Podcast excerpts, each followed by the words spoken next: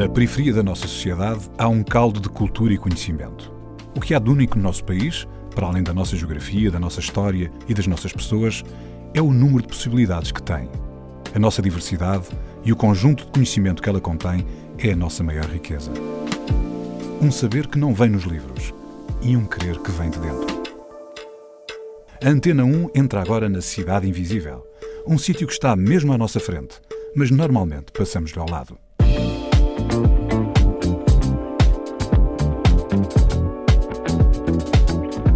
Nós costumamos dizer que é a base da pirâmide, a mulher negra. Basta vermos os trabalhos que muitas pessoas negras fazem aqui pela Europa, são trabalhos não qualificados. Não, só a mulher, também como o homem. Mas é como se tivesse. Eu costumo dizer que são parece que são trabalhos que são hereditários. Tu vês a bisavó trabalhou nas limpezas, vês a avó trabalha na limpeza, a filha trabalha na limpeza, a neta trabalha na limpeza. Não tem nada de mal trabalhar na limpeza, qualquer pessoa pode trabalhar na limpeza, eu mesma já trabalhei na limpeza. O problema é quando vemos que não há uma não há uma evolução dentro, de uma, dentro da estrutura de uma, de uma família, como se aquilo fosse hereditário. A Cidade Invisível é a pedreira dos húngaros em Miraflores e Tunes no Algarve, com passagem por Marselha. Os pontos fulcrais no mapa de Patrícia Moreira. Por entre a timidez, ela vai descobrindo as novas identidades portuguesas que explica em livro. Olá Patrícia, bem-vinda ao nosso programa. Olá, obrigada. Tu tens um percurso que vamos explorar um pouco, que é muito diverso, com vários pontos de partida.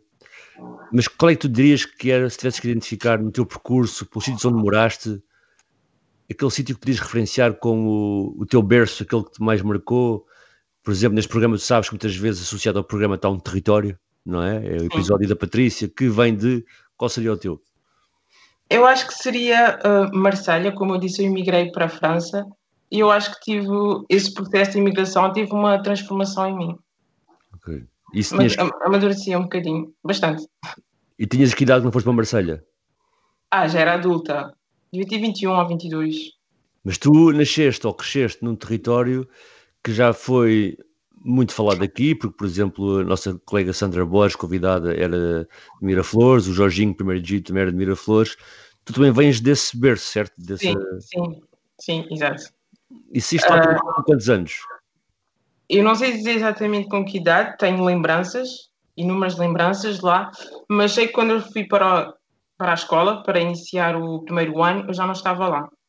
Okay. E ainda há lembranças disso? Que lembranças é que são? Ah, tenho lembranças da minha infância. Um, tenho lembranças dos vizinhos, das casas, das portas abertas. Na altura passava um programa que era os Jogos Sem Fronteiras e nós uh, reuníamos à noite as crianças e os adultos sentados ao chão a ouvir o programa. Tenho essas lembranças. Mas isso é, é, de que altura, mais ou menos? Estamos a falar que final dos anos Eu sou de 88. Portanto, estamos a falar princípio dos anos 90, é isso? Ah, deve ser mais ou menos, sim. E, um e saíste, mas ficaste até ao fim do, do, do bairro lá ou, ou saíste antes? Não, saí antes porque a minha avó ficou lá até, até ao fim mas os meus pais já saíram antes. E foram para onde? Uh, primeiro estivemos no norte do país, na Albergaria Velha, e depois voltámos para a Amadora, onde eu vivi até aos 18, 18 anos, 18, 19 anos. O que é que foram fazer para a Albergaria Velha? Uh, foram trabalhar, era a trabalho. Minha mãe tinha lá trabalho, hoje lá trabalho, mas depois acabaram por voltar para, para Lisboa. E sentiste uma grande diferença? uma grande diferença entre o ambiente urbano de Lisboa, da Grande Lisboa, quando foste parar a Albergaria Velha? Já tinham idade para sentir isso? Sim, tinha uma diferença no sentido do convívio com os vizinhos. Aquela coisa de a porta sempre aberta, sempre aberta, chegar e entrar, não ter que bater à porta, pedir autorização. Tinha essa diferença tendo em conta que passas de um contexto, se calhar, onde há muitas pessoas de ascendência cabo-verdiana, muitos não brancos, passar para a albergaria, isso na altura não te. onde a ausência de, dessa diversidade não te afetou? Não, honestamente não. É, é verdade que havia, não havia muitos negros lá, é verdade, mas não, naquela, naquela altura não, não me afetou, nem foi uma coisa que, que eu achei flagrante, não. Ok. Também não tinha a concepção que tenho hoje, não é? Sim, claro, claro, claro. Porque a por- Albergaria Velha fizeste o quê? O ensino primário, parte do Não, fiz só, o- fiz só o primeiro e o segundo ano. Do secundário, ok. E depois de regresso para a Amadora. Sim, depois estive na Amadora. É algum sítio especial ou na Amadora em geral? Era nos Moinhos da Foncheira. Ok, sei é que é. Não é muito longe da Boba. Sim, sim, sei é que é, sei que é. E, e essa partida para Marselha foi tua, sozinha? Foi com os teus pais? Teve, uma- teve uma Não, já tinha lá a família, a minha mãe já estava lá. Ahm, foi, eu estava um bocadinho perdida, porque eu estava a fazer um- uma licenciatura que não estava a correr muito bem. Ah, tinha cadeiras em atraso, não tinha a certeza também se era aquilo que eu queria. Era em que a licenciatura? Ahm, línguas e comunicação. Ok. Acabei por abandonar o curso, fui para Marselha. Só que, entretanto, quando abandonei o curso, em menos de um ano acabei por arrepender, senti-me arrependida, de não ter terminado o curso. Pedi a transferência para lá, consegui entrar numa universidade e fiz lá a licenciatura. Na mesma área? Sim, um bocadinho, foi Ciências da Linguagem. Por fazer Ciências da Linguagem. E estava a fazer no Algarve ahm, Línguas e Comunicação. Ok, em Marselha, eh, foi fácil a, a tua adaptação, a tua sentiste inserida socialmente imediatamente, levou tempo, estavas inserida dentro da comunidade portuguesa, na comunidade dos, dos eh, palopes, na comunidade francesa, eh, como é que foi?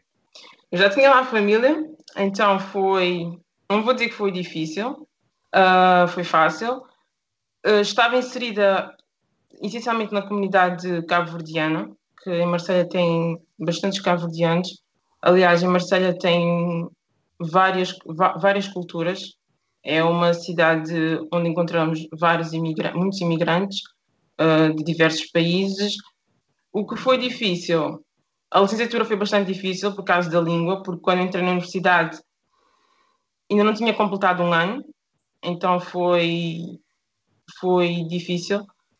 Ah, depois, para entrar no mercado de trabalho, eu consegui trabalhar lá na minha área. Não posso dizer que relativamente ao trabalho não foi difícil, mas talvez em relação, mas tem muito a ver com a minha, com a minha forma, com a minha maneira de ser, porque eu sou um bocadinho reservada. E o facto de não dominar bem a língua, para mim foi um pouco de obstáculo, logo no início. Porque eu não ousava muito falar, ter de permitir-me a, a errar para poder relacionar com os outros. Porque eu não me permitia errar. Eu queria começar a falar o francês quando já tivesse um bom nível. Sim, sim. E isso é impossível. Nós, para aprendermos uma língua, temos que arriscar, temos que falar e fazer erros. Olha, diz-me uma coisa, tu falaste há pouco de. Tanto saíste do meio, que já descreveste mais ou menos, em tal Albergaria Velha, mas estiveste, desde que nasceste e depois na adolescência, na área metropolitana de Lisboa, onde há um grande contacto da comunidade negra, não é? Portanto, há várias formas de expressão diversas, mas em Marselha há outras. Uh, como é que tu bebeste, como é que tu bebeste essa, uh, esse encontro que tiveste com a cultura do Maghreb, que há muito em Marselha, com a cultura de, da África Negra Francesa? Como é que foi esse encontro? O que é que tu bebeste no teu relacionamento daí? Daí, ah, eu acho que é respeitar a diversidade. Eu sinceramente relacionei-me bem com, com todos, que eram diferentes a nível, quer a nível social, a nível religioso. Acho que também estar, eu estava lá também em situação de, de, de imigrante. Então acho que o essencial foi isso, saber respeitar a diversidade. Tu, portanto, estás a descrever o, início da tua vida, começando, obviamente, com as raízes de, de Cabo Verde, aqui em Portugal, na, na, na Pedreira dos Húngaros, depois uma passagem por Albergaria Velha, depois a volta para a Amadora, depois uma ida para a França, onde contactaste com essa riqueza tão grande uh, cultural, essa mistura de, de, de, tantos sabores. Tendo também em conta aquilo que vamos falar daqui a pouco, que é, que é o teu livro, As Novas Identidades Portuguesas, onde tu provavelmente até foste beber a tudo isto.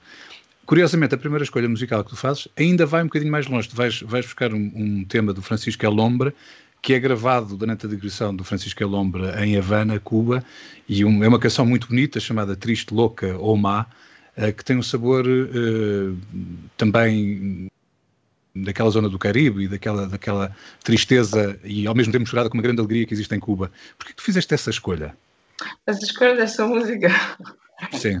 Um, porque eu acho essa música bastante profunda quanto à condição da mulher na sociedade, porque nós não nascemos mulheres, nós aprendemos a ser mulher, porque é uma construção social. E eu acho que a música vem muito, tem, tem muito disso, que é de não aceitar o que é cultural e ser aquilo que nós somos realmente.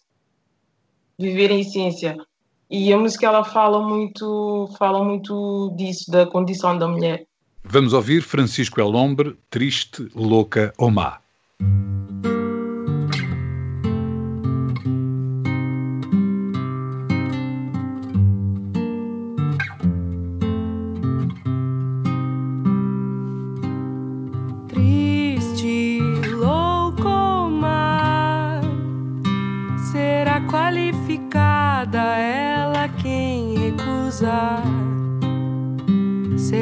Receita tal,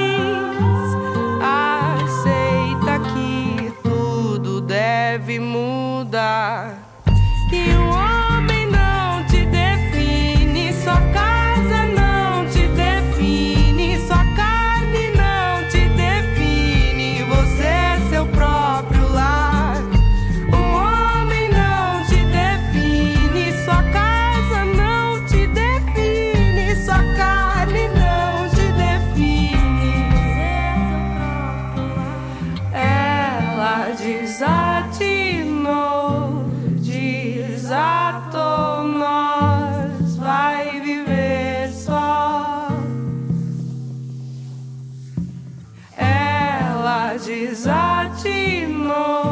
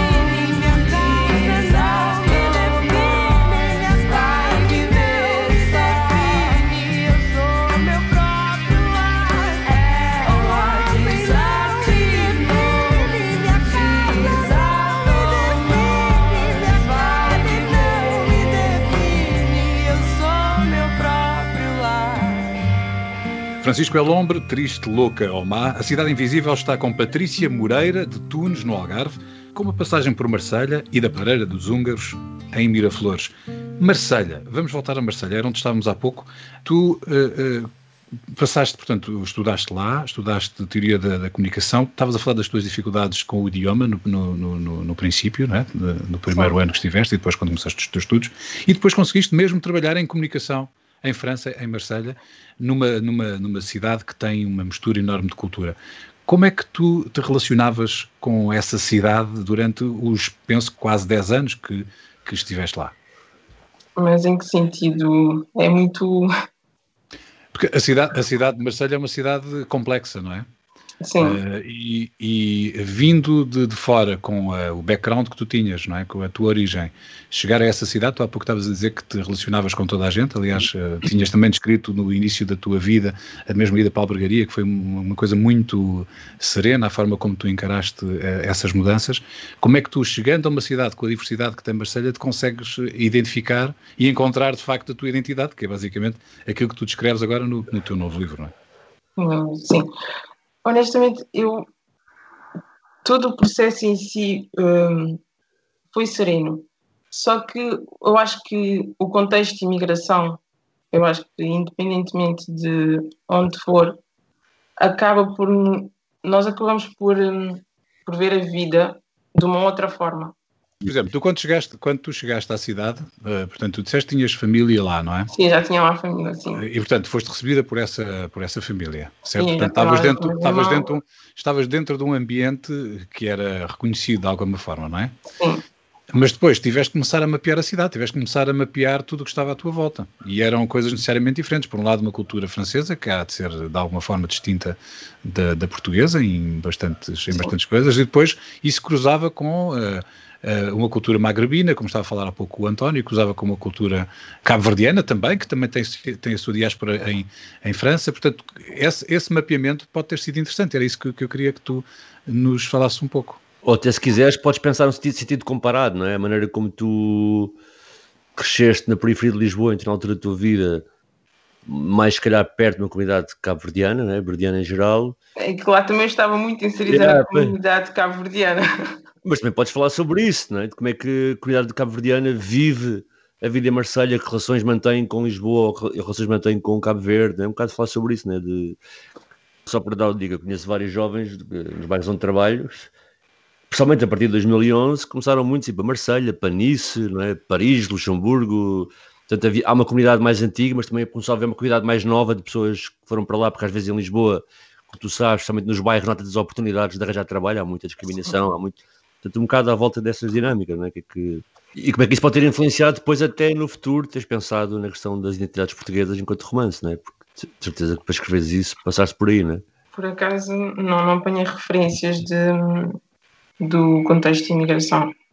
Mas Patrícia, tu chegas, tu, chegas tu, tu há pouco disseste que, que em Marselha foi, até assinalaste como sendo a época mais importante da tua vida, não é? Sim. Que foi onde Houve uma onde, transformação. Exatamente, foi onde tu, tu cresceste, disseste que tinhas, tinhas amadurecido lá.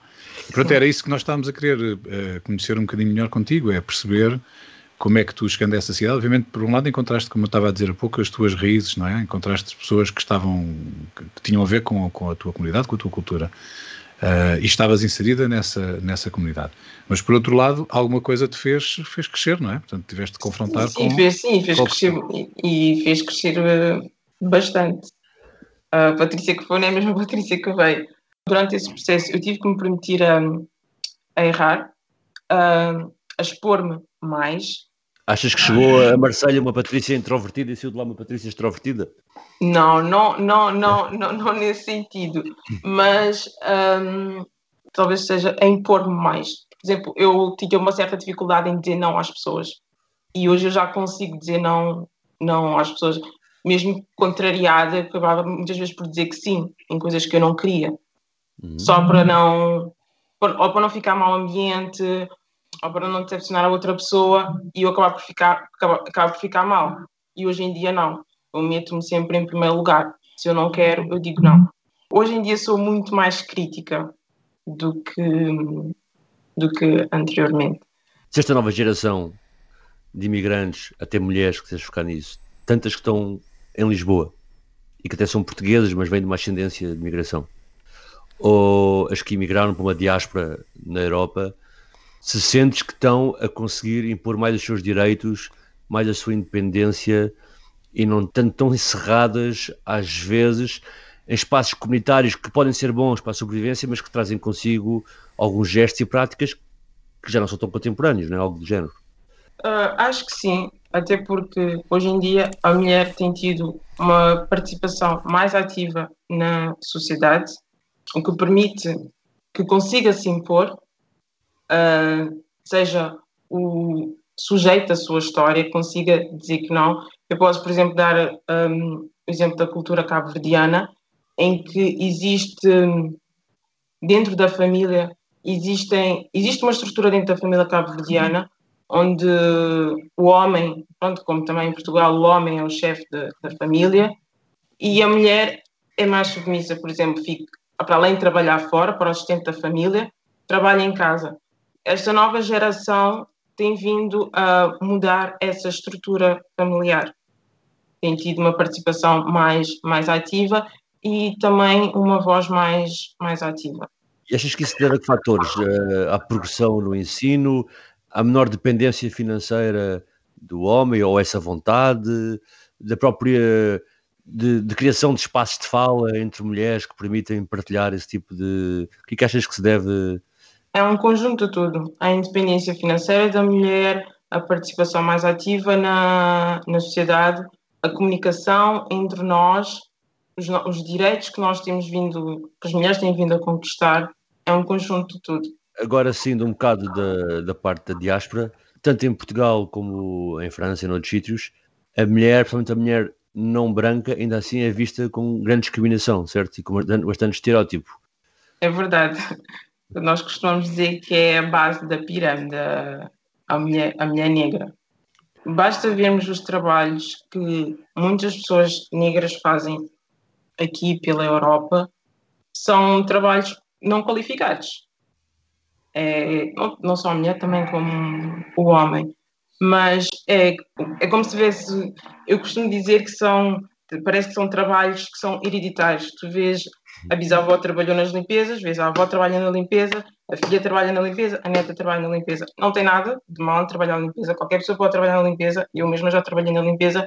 O problema é quando vemos que não há uma, não há uma evolução dentro, de uma, dentro da estrutura de uma, de uma família como se aquilo fosse hereditário.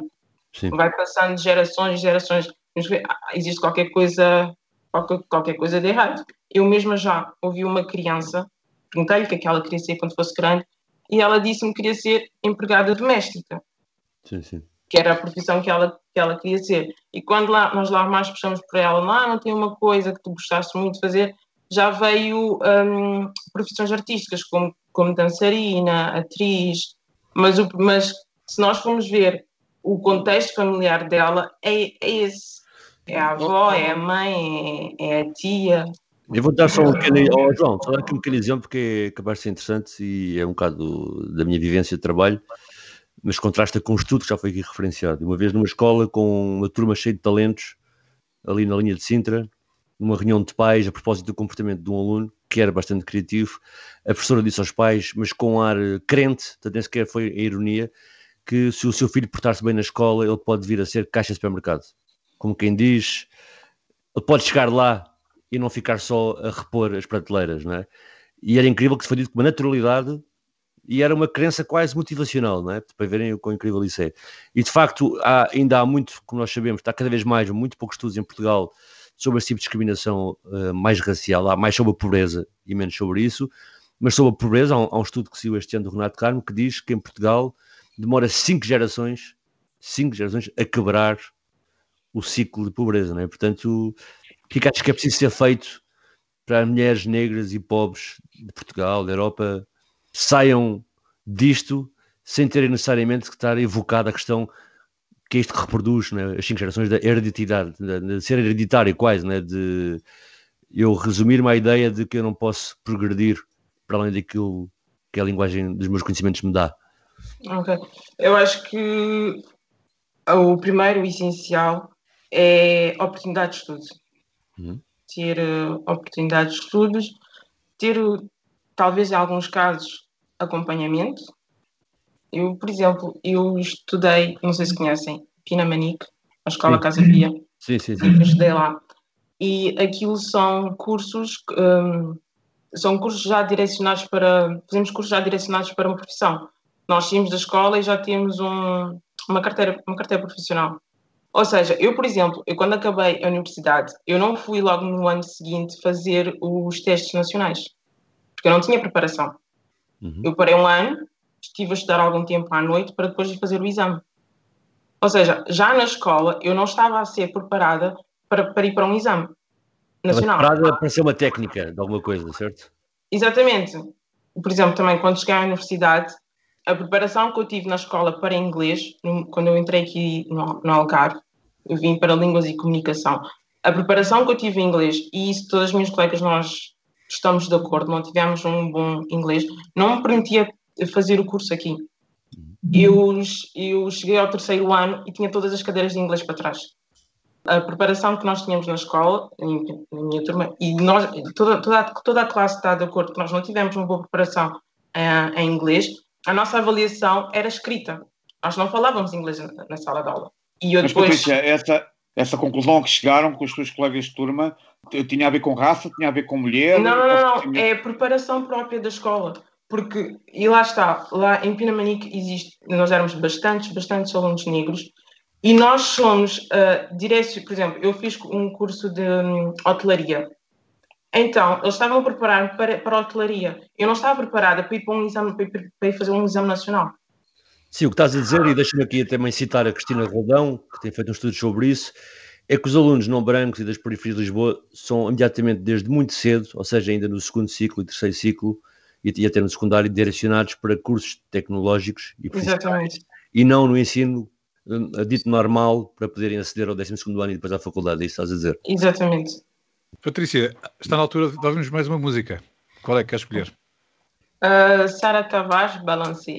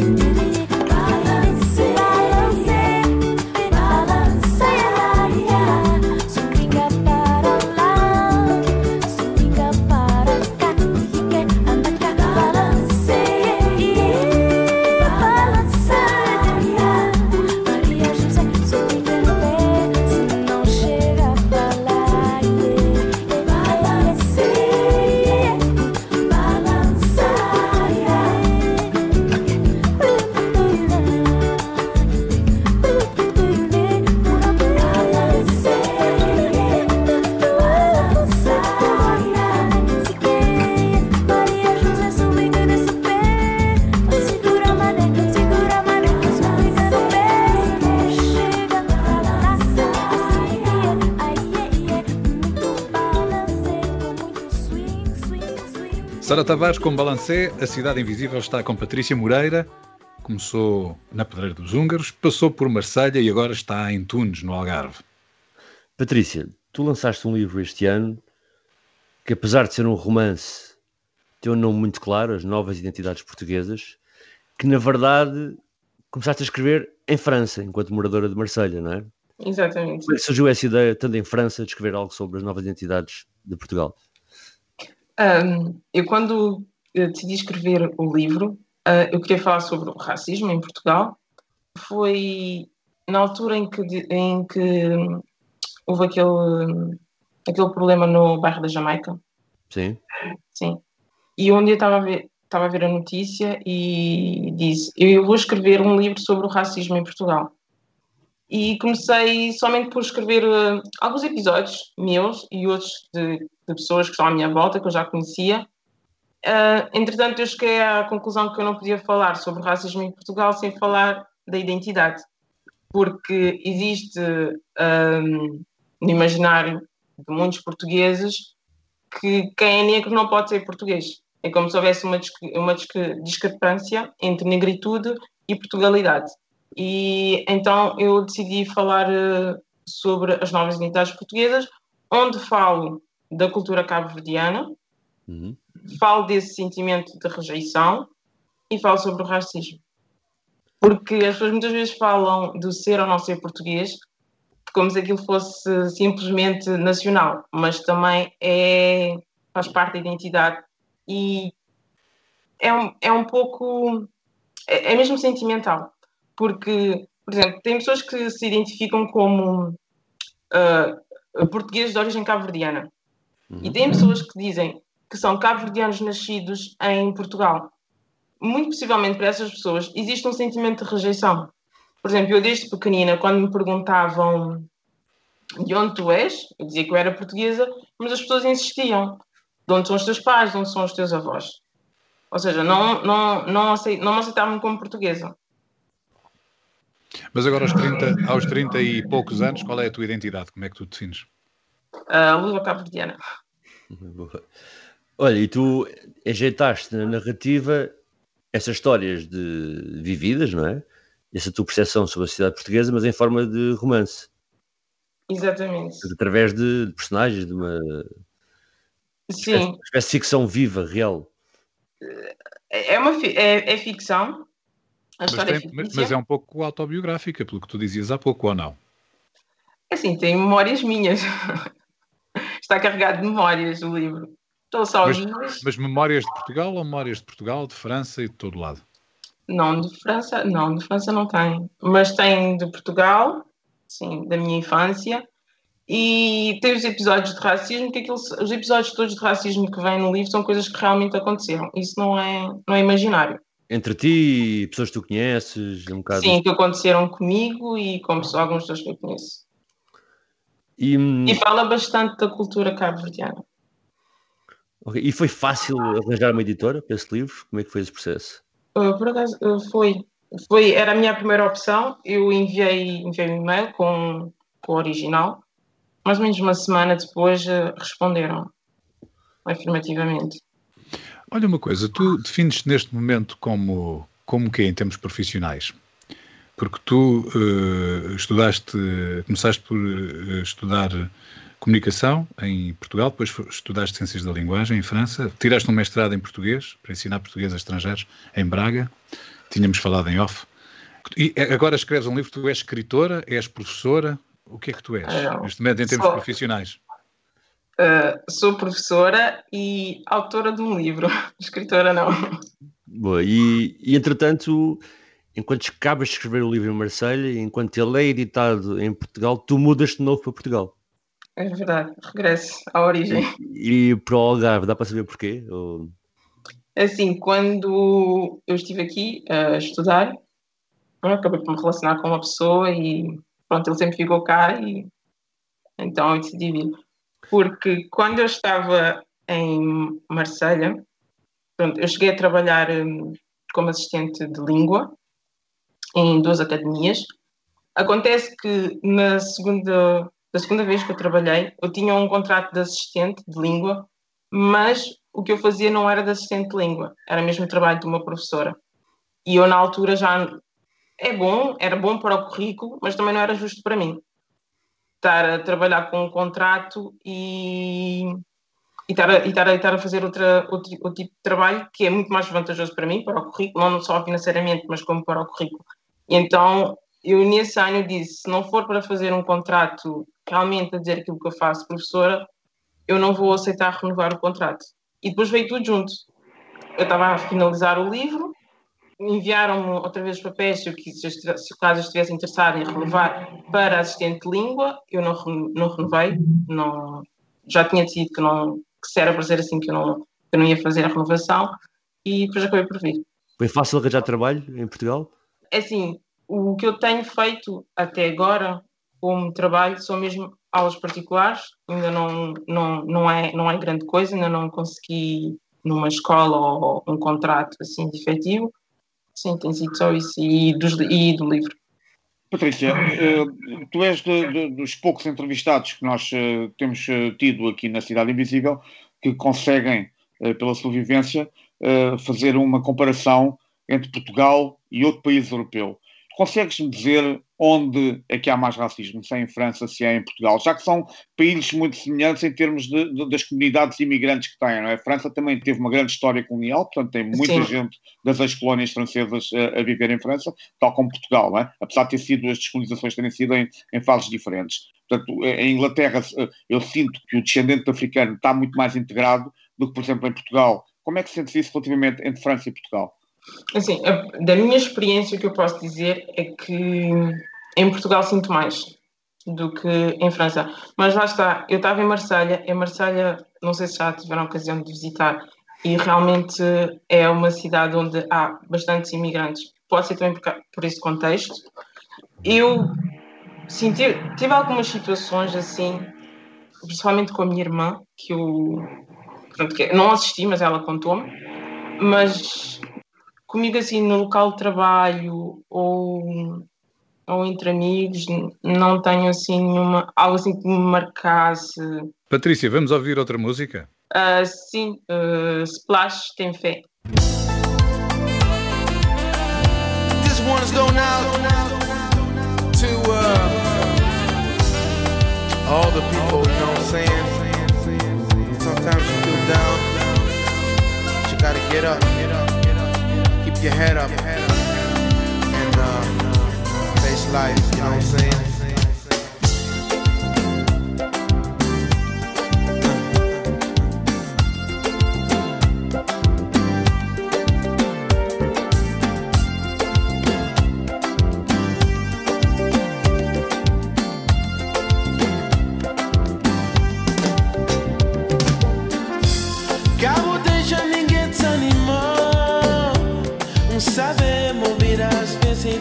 Se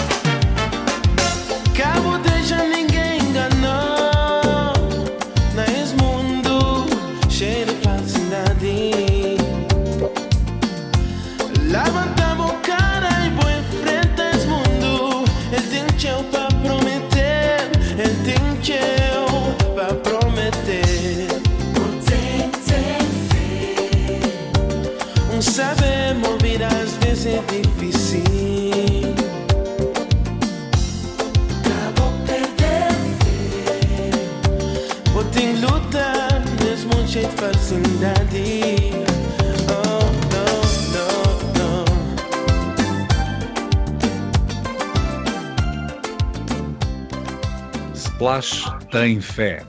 A Cidade Invisível está com Patrícia Moreira, de Tunes, no Algarve, e da Pedreira dos Húngaros, em Miraflores. Patrícia, eu vi que hum, já circulaste um pouco com o livro. Reparei, por exemplo, que tiveste Cocinho na Boba, eh, que é um bairro perto de onde, onde cresceste também. Tens conseguido ter feedback da comunidade eh, portuguesa de ascendência cabo-verdiana, luso-cabo-verdiana, das várias formas que tu descreveste sobre o livro? Tenho, tenho tido, um, sim, tenho conseguido ter uh, feedback das pessoas. Até agora tem sido positivo. Tenho elogiado o livro, um, a escrita, a forma como eu relato os episódios. Tem sido positivo até agora. E diz-me, tu, enquanto escritor, e, e, percebemos que é importante cada vez mais pessoas não brancas e com um background diferenciado apresentarem o seu trabalho, as suas histórias, não é? Principalmente do contexto livreiro português, que é raríssimo isso acontecer, como sabemos, não é? Tu antevês um futuro para ti também por aí, em escrever mais coisas, em relatar mais, em chegar mais longe? Ah, sim, adoraria escrever um segundo livro. sim. E já tens uma ideia do que, é que seria? Seria sobre a imigração. Ok. Olha, Patrícia, uh, uh, tu estudaste português, ensinas português, uh, escreveste um livro, dizes que não és romancista ou escritora, mas escreveste um livro. Quais são as três palavras portuguesas mais importantes para ti? Ai. Matou-te. Vamos para a saudade. A palavra que dizem que não tem tradução para outra língua, saudade, família e amor.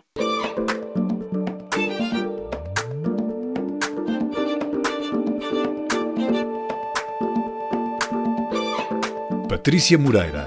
Por entre a timidez, ela vai descobrindo as novas identidades portuguesas que explica em livro.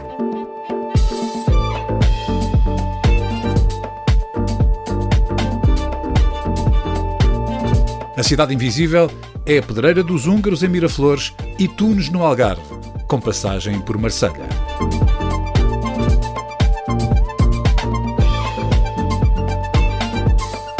Cidade Invisível, um programa de António Brito Guterres, João Pedro Galveias e Sérgio Noronha, com produção de António Santos e concessão sonora de César Martins. Também disponível em podcast, nas aplicações RTP Play e em antena1.rtp.pt.